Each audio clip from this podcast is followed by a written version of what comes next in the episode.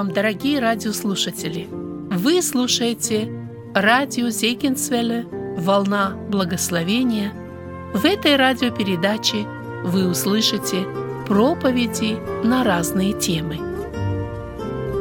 Говорит Михаил Голубин.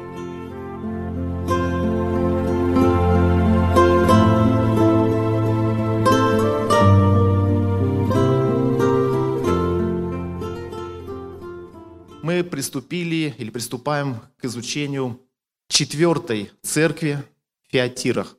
Особенности этого города или этой церкви в том, что она наименее изучена. Феатирская церковь находится вот в расположении обращения Христа посерединке. Это самый незначительный город из семи малазийских церквей, Феатиры. И в то же время это самое длинное послание из семи малазийских церквей. Самое длинное послание Феатирам. По всей видимости, христианство пришло в Феатиры еще раньше даже, чем в Ефес. И этому посодействовал случай, который произошел в Филиппах, когда уверовала женщина по имени Лидия, родом или из города Феатиры. Она торговала в Филиппах багреницию. То есть э, христианство проникло в Феатиры, по всей видимости, раньше, чем даже в Ефес, с которого началось пробуждение в Малой Азии. Поэтому в Феатирах уже знали о Христе до того, как евангелизация мощными темпами прошла в Ефесе и в окрестности.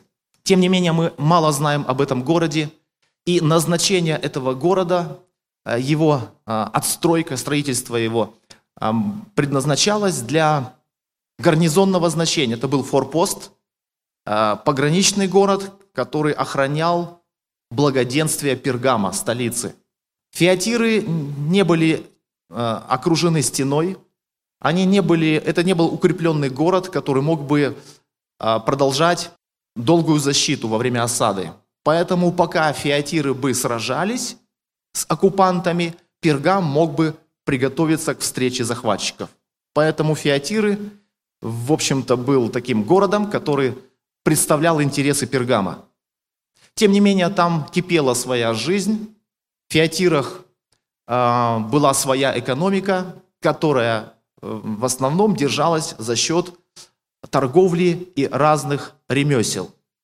Как, например, Лидия, которая пришла из Феатир Филиппы, чтобы торговать багреницию. Э, Феатиры славились очень разными видами ремесла. В Феатирах шла очень мощная торговля. Итак, Феатиры – это город, расположенный примерно в 60 километрах от Пергама. Кто-то говорит 56, кто-то называет большую, 63. Я точно не могу сказать. Ну, примерно 60. И если посмотреть на карту, которую вы не можете видеть сейчас на презентации, вот, то мы спускаемся по карте уже вниз. Пергам – это высшая точка, северная самая, и сейчас мы уже по этой подкове географической спускаемся вниз. Кстати, друзья, насчет э, презентации. Если вдруг э, есть такая необходимость и есть такая техническая возможность наложить на речь э, картинки для того, чтобы лучше понимать, о каком месте идет э, речь, и как это, где это все происходило для наглядности, то в принципе это можно организовать. Я не знаю, технически это возможно, наложить на речь уже позже картинки. Если в этом есть необходимость, то я мог бы позже потом подготовить их, но у меня было очень мало времени, чтобы заняться презентацией. Итак, Фиатиры, 60 километров от Пергама, город, который славился торговлей. Читаем послание Фиатирской церкви. «И ангелу Фиатирской церкви напиши, так говорит Сын Божий, у которого очи, как пламень огненный, и ноги, подобны халкаливану. Знаю твои дела, и любовь, и служение, и веру, и терпение твое, и то, что последние дела твои больше первых. Но имею немного против тебя, потому что ты попускаешь жене Иезавели, называющей себя пророчицею, учить и вводить в заблуждение рабов моих, любодействовать и есть идоложертвенное. Я дал ей время покаяться в любодеянии ее, но она не покаялась. Вот, Я повергаю ее на одр и любодействующих с нею в великую скорбь, если не покаются в делах своих. И детей ее поражу смертью. И уразумеют все церкви, что я есть испытующий сердца и внутренности, и воздам каждому из вас по делам вашим. Вам же и прочим, находящимся в Фиатире, которые не держат всего учения и которые не знают так называемых глубин сатанинских, сказываю, что не наложу на вас иного бремени. Только то, что имеете, держите, пока приду. Кто побеждает и соблюдает дела мои до конца, тому дам власть над язычниками.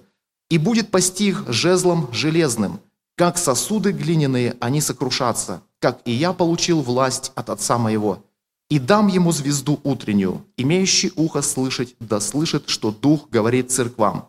Еще раз повторю мысль, друзья, что я не просто это вот соотношу какую-то церковь с каким-то периодом. В каждом периоде можно было наблюдать состояние семи церквей. И сегодня принято считать, что мы живем в ладикийский период. Уверен, что в этот период мы можем найти в поместных церквах состояние и Ефеса, и Смирны, и Пергама, и Фиатир, и Сардиса, и Филадельфии, и Ладикии.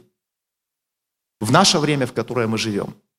Итак, а какая была обстановка в этом городе? И какая была проблема в этом городе? Этот город а, существовал за счет мощного производства. Ремесленники для того, чтобы отстаивать свои интересы бизнеса, они решили объединиться в так называемые гильдии. Гильдия, если так, ну, самое, может быть, слово удачное, подходящее подобрать а, для нашего времени, это профсоюз. В Америке знают, что такое профсоюз. Профессиональные союзы. Ну, хорошо, кооператив. Это юнион. Юнион. Вот. Это бизнес-юнион. Люди объединялись по интересам в свои какие-то, ладно, по-вашему будем, юнионы, всякие разные там, чтобы отстоять свои интересы. Ну, самое удачное слово в России было бы профсоюз, когда люди а, в целях отстаивания своих интересов рабочих, они объединяли свои усилия. Этим самым они могли, а, ну, как бы создавать какую-то свою монополию. Ну, например, я занимаюсь там каким-нибудь а, ремеслом, там, допустим, э, крашу ткани, да, и другой человек тоже этим занимается. Мы для того, чтобы нам вместе продвигать этот бизнес, мы могли бы вместе с ним договориться, обсудить цены, ценовую политику, и если кто-то начнет на наш бизнес давить, мы вместе будем его отстаивать, хотя мы каждый трудимся на самого себя. То есть вот э, составлять такие, входить в такие гильдии, это было очень удачным решением с точки зрения бизнеса. Но в этом городе была такая большая религиозная проблема для христиан. Ведь христиане тоже занимались бизнесом, и у каждого тоже было своя, свое ремесло какое-то, и они торговали э, своими услугами или своей продукцией. Но они не могли входить в эти гильдии. Почему? Потому что такие союзы профессиональные, бизнесмены – когда они вместе соединялись, они должны были отправлять ритуалы какому-нибудь божеству, которое покровительствовало этому ремеслу. То есть, если ты вступил в нашу гильдию, то значит мы вместе должны с тобой справлять какие-то праздники богам, которые покровительствуют бизнесу. Мы вместе с тобой должны ходить там в какое-то культовое заведение. Там известен был тоже храм Артемиды в Феатирах хотя как таковой религии в Феатирах не было.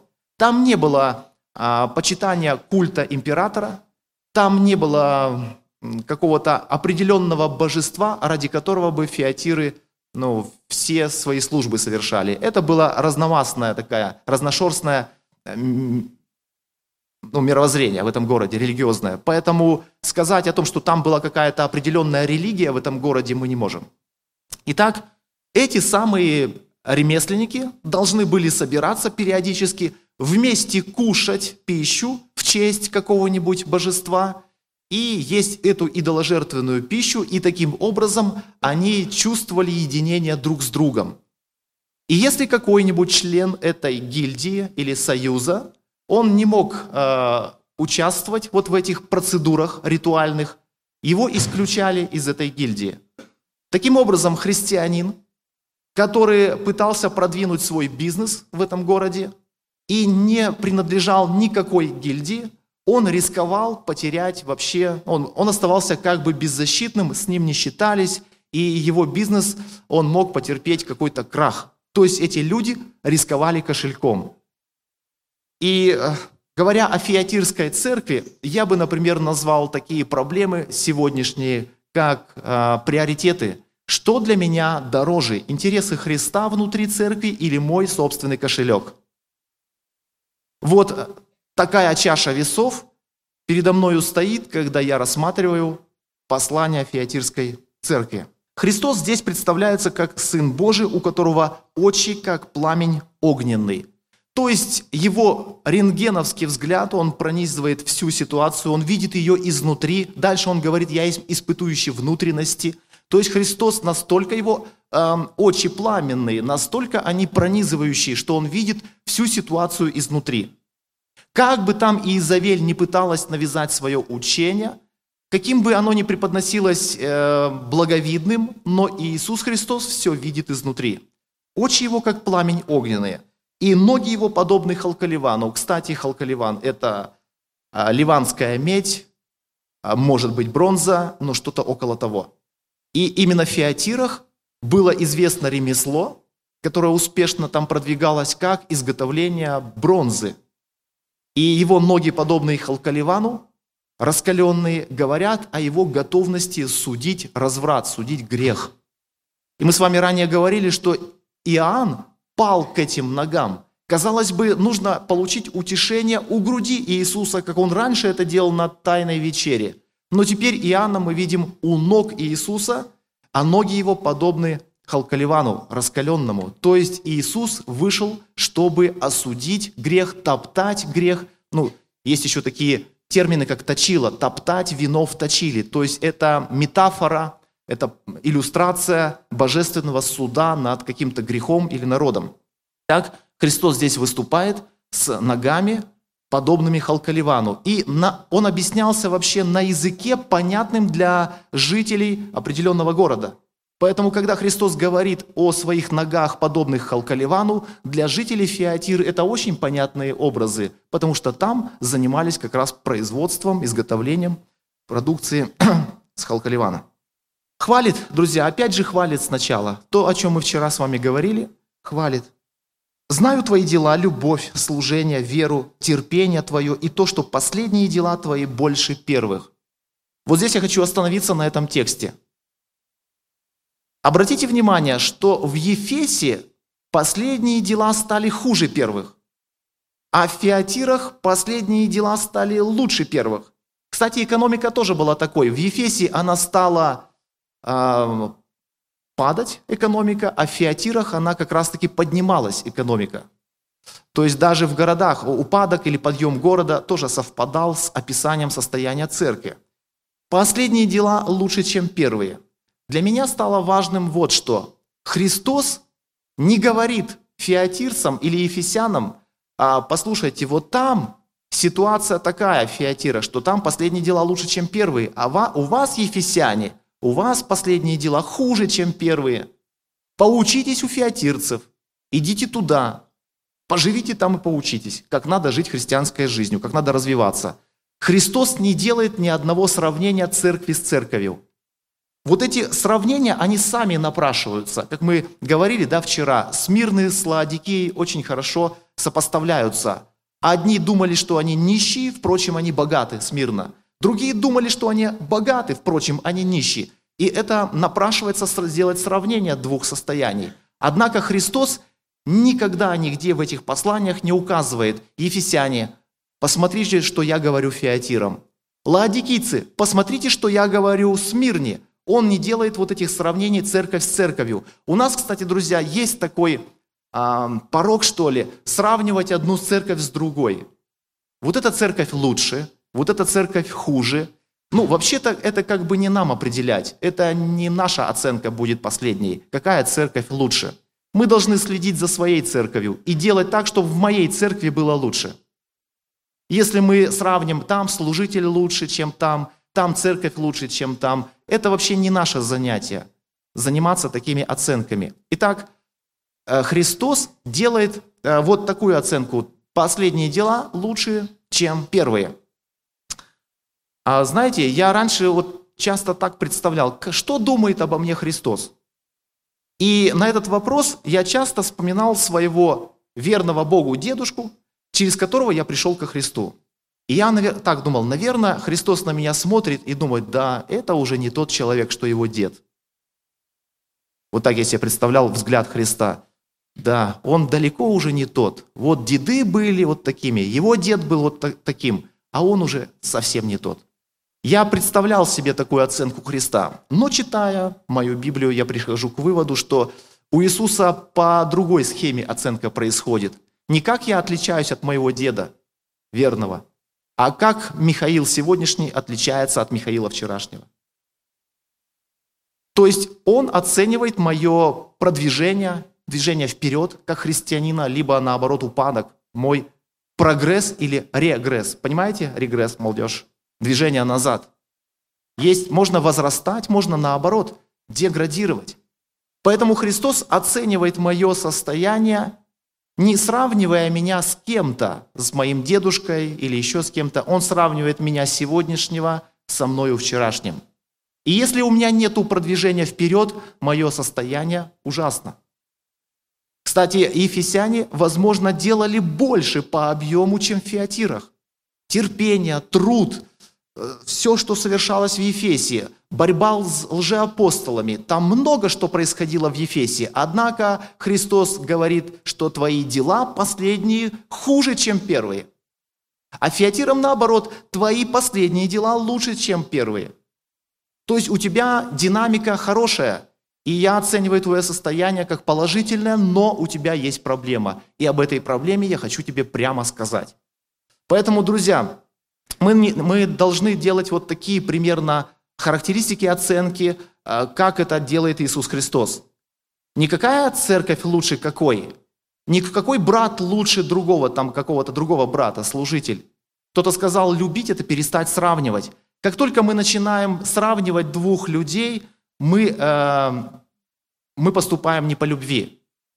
Кстати, это очень такой, знаете, хитрый способ, как можно унизить человека. Например, если ты обижен на какого-то человека, на другого брата, на христианина, ты просто сравни его с другим, который лучше его.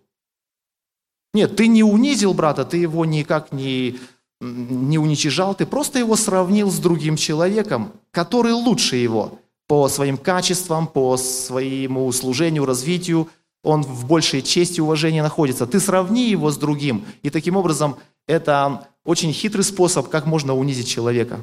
Как можно на него повесить а, вот такой ярлычок нехороший. Поэтому мы не должны этим заниматься. Если ты сравниваешь одного человека с другим в церкви, это нехорошее занятие. Мы не должны унижать друг друга, поэтому лучше этого не делать. Итак, Христос оценивает состояние Фиатирской церкви как прогрессивная, как развивающаяся, последние дела лучше, чем первые, но имею немного против тебя. Что это за обличение, что за проблема? Ты попускаешь жене Иезавели, называющей себя пророчицей, учить и вводить в заблуждение рабов моих, любодействовать и есть идоложертвенное. Что это за Иезавель? Ну, вряд ли эту женщину, которая находилась в Фиатирах, действительно так звали Иезавель. Скорее всего, это имя нарицательное, которое уходит корнями в ту древнюю историю к той самой женщине, которую звали Иезавель. Это нечестивая жена нечестивого Ахава. Она пришла а, со своими финикийскими понятиями а, в Израильское царство – и вместо того, чтобы принять религию Израиля, выйдя замуж за Ахава, она принесла свою религию. Кстати, Иезавель не запрещала поклоняться Иегове. Она не запрещала поклоняться Господу Израиля. Но она принесла при этом еще свой культ и учредила своих служителей, которые бы обслуживали этот культ. То есть она насаждала в Израиле свою религию При этом она ну, не, не заявляла, что Бога Всевышнего нету, она просто активно продвигала свою религию. Вы знаете, вот что может происходить в сегодняшней церкви? Когда что-то чуждое, чуждое учение, оно проникает в церковь. В чем состояло учение Иезавели? Что это за учение такое странное? А, на мой взгляд, учение Иезавели, вот в сегодняшнем понимании, это когда церкви идет такая политика или направление, что давайте ради того, чтобы в этой жизни занять свои позиции, мы не будем так вот прям принципиальничать. Это нечто похожее с пергамским а, состоянием, с пергамскими проблемами. Мы не будем принципиальничать. Давайте все-таки как-то вот участвовать в жизни общества, в общественной жизни э, общества, в котором мы находимся, в социуме в городской жизни. Давайте в этом участвовать. То есть Изавель э, насаждала свое учение, и таким образом настоящая истинная религия Израиля, она находилась в подавлении, вплоть до того, что Илия подумал, что он даже вообще один остался. Настолько Изавель взяла верх. И вот проблема Феатир была в том, что они этой женщине попускали – и, кстати, это то, что позволял себе делать нечестивый Ахав. Он именно попускал Иезавели насаждать свой культ в Божьем народе. Он попускал. Достаточно вспомнить тот случай, когда был убит кто? По научению Изавели. Навуфей, по учению или научению Изавели был убит Навуфей. Верный Богу человек, который не захотел свое наследство своих отцов отдать нечестивому Ахаву. И Ахав отдал перстень свой Иезавели. Отдавать перстень женщине для управления какими-то важными делами, политическими делами, э, управлять жизнью общества – это попустительство. Поэтому ангел Феатирской церкви или пресвитер, служитель, ответственный за Феатиры, он был виновен перед Христом, что дали много власти, дали этот перстень, дали Изавели учить и продвигать свою политику. Интересно, что в Фиатирах находилась и жила так называемая пророчица, пророчица Сивилла.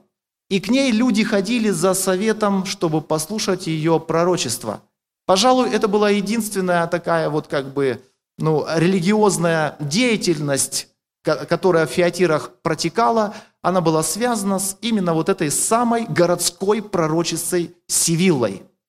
И может быть это женщина-христианка, ну уже в кавычках христианка, которая, видимо, заразилась этой идеей, что женщина может рулить городской жизнью, что женщина может управлять а, какими-то процессами в обществе. Она заразилась этой идеей и решила то же самое повторить, но только уже в условиях церкви и стала продвигать свои учения. По всей видимости, это предположительно, я говорю, что о фиатирах мы знаем меньше всего. И есть предположение, что это Изавель, так называемая, она пропагандировала, что ничего страшного, давайте вступайте в эти гильдии, братья. Вам же нужно кормить свои семьи, вам нужно участвовать в общественной жизни, ну, что там это все же такое формальное? Ну, покушайте вы там вместе. Ну, ничего там такого страшного нет. Побудете в этом обществе. Вы же при этом не теряете свою веру в Иисуса Христа. То есть она продвигала вот такой нечестивый микс. Ты веришь в Иисуса Христа, но при этом ты, э, так сказать, участвуешь в этой городской ритуальной, религиозной жизни. Ну, там это не является чем-то страшным. Это и есть учение Иезавели. Она насаждает свою чуждую религию в Божьем народе, и Божий народ идет к греху. Вообще, друзья, одно то удивительно, что женщине дали власть. Кстати, одно отступление в церкви, оно потом ведет за другим, одно другому приводит. Ну, например, дали возможность женщине учить, а жене учить не позволяю. Дали возможность учить. Дальше это учение женщины привело к тому, что стало чуждое э, понимание, идея э, вторгаться, внедряться в ряды церкви. Что уже Христу пришлось обращаться к фиатирам конкретно по этому поводу и говорить о том, чтобы срочно нейтрализовали эту Иезавель. Вот я повергаю, вы не можете с ней ничего сделать. Израиль ничего не мог сделать с Иезавелью. И Господь говорит, я повергаю ее, и детей ее поражу. Дети – это, видимо, те, которые родились от ее учения, это те, которые разделяют, поверили в ее научение. Я повергаю на одру. Слово «повергаю», а оно звучит также по-гречески, как слово «бросить», которое используется, и кто не был в книге жизни записан, тот будет брошен. Вот это слово же греческое используется здесь.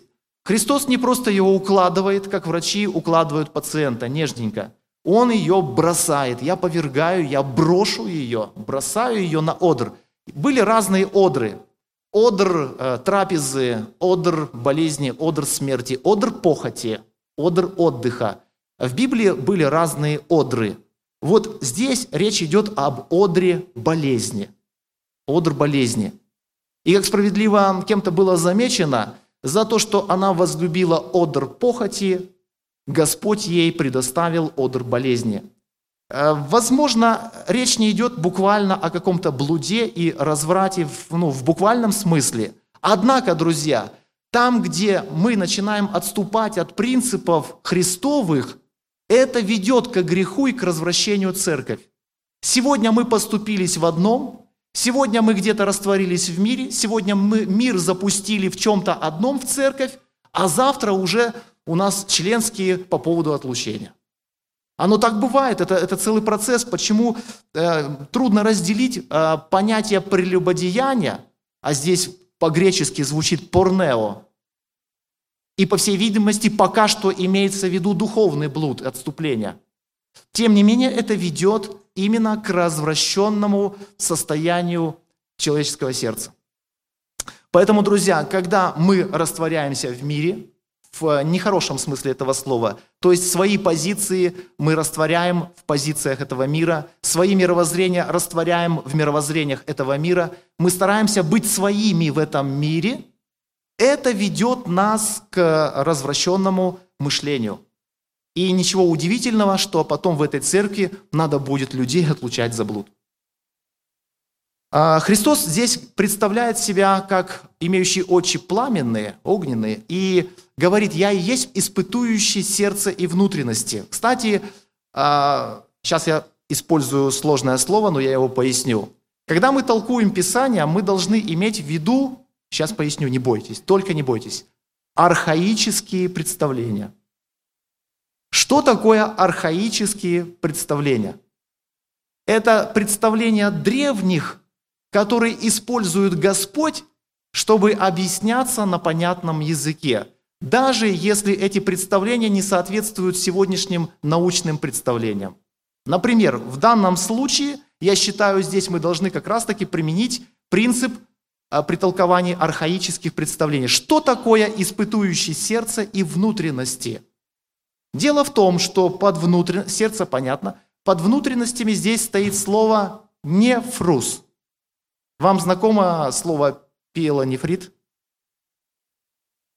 Нефрит. Кому знакомо слово нефрит? Нефрус, вы уже догадались, слово нефрус. Это почки. Я испытываю сердце и почки. Христос, так сказать, прошелся не только по, но и по почкам может. Степан, может и по почкам. Что это за образы сердца и почек? Сердце и почки – это были два сосуда. И по представлению древних, сердце было вместилищем мыслей и воли. А почки, по представлению древних, были вместилищем чувств. Может быть, потому что это, ну, почки отвечают за баланс, за давление жидкости в организме. Я не знаю почему. Может быть, потому что сердце и почки, они выглядели как сосуды, и для того, чтобы ну, как-то какие-то духовные э, вещи вложить в эти два образа, использовали два органа, которые выглядели как сосуды. И вот сердце – это вместилище мыслей, почки – это вместилище чувств. И, кстати, в Ветхом Завете, когда речь идет о внутренностях, есть тексты, там тоже еврейское слово переводится как почки. Таким образом, когда Господь испытывает внутренности, Он испытывает другими словами наши чувства.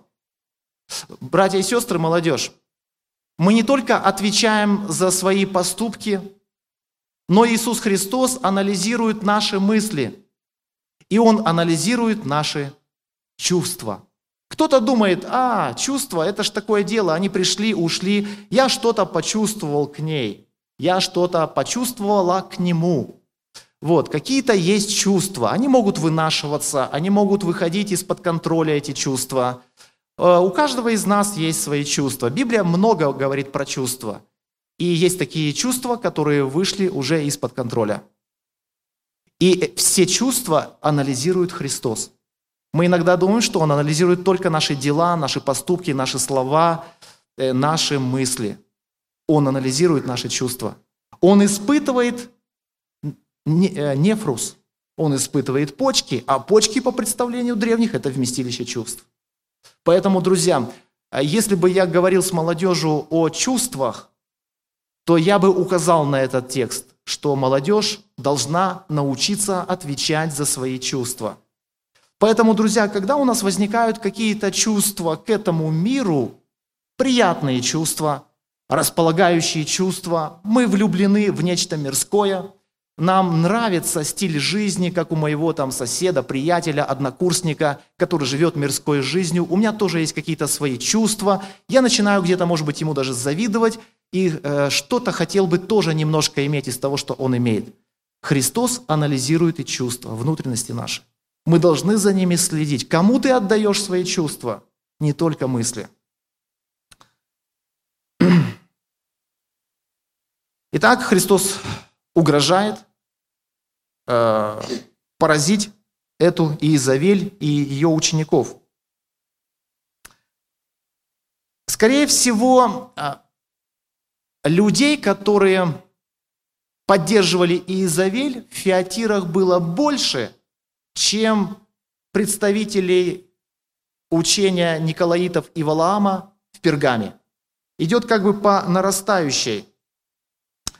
А, а в этом, в Сардисе, там наоборот уже остаток. Есть остаток, который не осквернился. То есть как будто бы все хуже и хуже по нарастанию, по количеству тех, которые отступают от истины людей. Пергам, Фиатиры и Сардис. По количеству людей, отступающих, все больше, больше и больше. Смотрите, вам же и прочим находящимся, Фиатиры прочим, то есть не просто какой-то Э, маленькое количество, которые увлеклись Изавелью. Вам, прочим, прочим, кто не осквернился от идеи Изавели, вот вам говорю, которые не знают так называемых глубин сатанинских, вам сказываю и дает обещание. Друзья, что это за глубины сатанинские? По всей видимости, это уже начальная идея э, гностицизма, гностиков, которые пропагандировали такую идею, что Ничего страшного, даже если ты согрешишь. То есть чем больше у тебя будет в жизни чего-то такого греховного, тем больше ты познаешь благодати. Такие учения имели место э, в христианстве. И Христос ненавидит такие учения. Э, есть такие э, учения, как антиномианизм, то есть оправдать свои какие-то пороки божественной благодатью. То есть чем больше греха, тем больше благодати. Ничего страшного, если даже кто-то упадет, не бойтесь, не страшно. У Бога есть много благодати, мы ее больше еще познаем. Такие учения Христос не разделяет, они ему противны. Нельзя такое в церковь продвигать. Это не по-божьему. Чтобы больше было благодати, чтобы больше было Христова прощения, давайте будем больше грешить. Нет такого в христианстве учения, но люди стали привносить такие учения. Так вот, глубины сатанинские, есть предположение, что это уже были как э, зародыш вот этого самого гностического учения. Кто побеждает и соблюдает дела мои до конца, тому дам власть над язычниками. Сегодня вы чувствуете себя какими-то ущемленными в своих правах. Где-то они имеют над вами власть.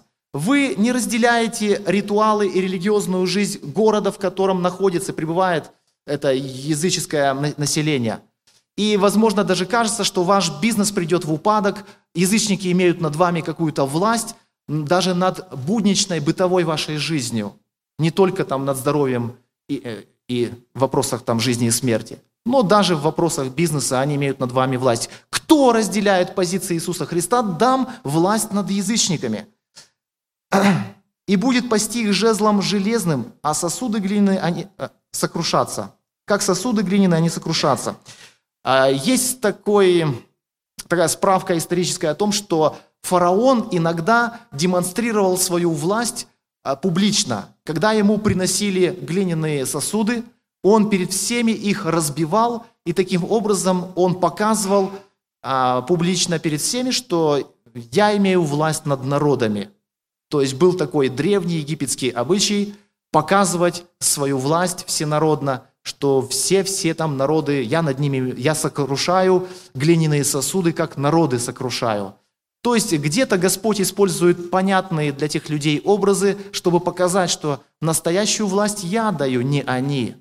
Не то, что они сегодня имеют. Князья сегодня затевают и замышляют тщетное, сговариваясь против Христа, против помазанника. И псалмопевец восклицает, зачем они это делают? Господь посмеется, гнев его возгорится вскоре, всему этому придет конец. И дам ему звезду утреннюю. Раньше считалось, что звезды управляют э, миром, вселенной, человечеством, судьбами. И вроде как здесь наоборот показывается, я даю э, власть над звездой. То есть э, люди свою жизнь, они как-то, знаете, привязывали к звездному миру, что там в звездах. Оно и сегодня в астрологии это учение есть. Но Христос как бы с другой стороны, я дам ему. Под звездой утренней, возможно, имеется в виду Венера, скорее всего, которая предвещала утренний рассвет. И здесь Господь говорит, то, чего боятся язычники, я вам даю власть над всем этим. Поэтому сегодня не бойтесь. Если ваши позиции сегодня ущемляются, и ваша зарплата страдает, ваши доходы сегодня они не такие, как у мирских людей, у которых все там связано, все коррумпировано, все везде там повязано между собой. Не бойтесь этого. Вы будете меньше получать, вы будете э, меньше зарабатывать, и доходы у вас будут не такие. Однако это временное явление. Опять же, Христос утешает перспективой. Все это временно. Итак, друзья, мы сегодня говорили, рассуждая о послании Фетирской церкви, о том, что вопросы моей, моих доходов – моей зарплаты, моих заработков, они не должны находиться в противостоянии моим христианским позициям. Они не должны противоречить вкусам Христа. Так не должно быть, чтобы рабочие свои интересы доходные я ставил выше, чем интересы Божьей Церкви, Иисуса Христа. И мы должны очень сильно следить за тем, чтобы никакое мирское влияние не проникало а, в Церковь Христову, и все это нейтрализовывать. Господь против этого выступает. Будем бдительны, а, будем утешаться надеждою и держать то, что мы имеем, чтобы это не потерять. Аминь.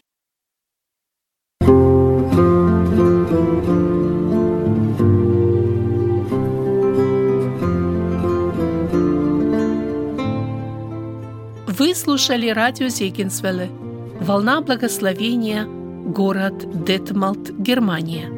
Дорогие радиослушатели, мы желаем вам Божьих благословений.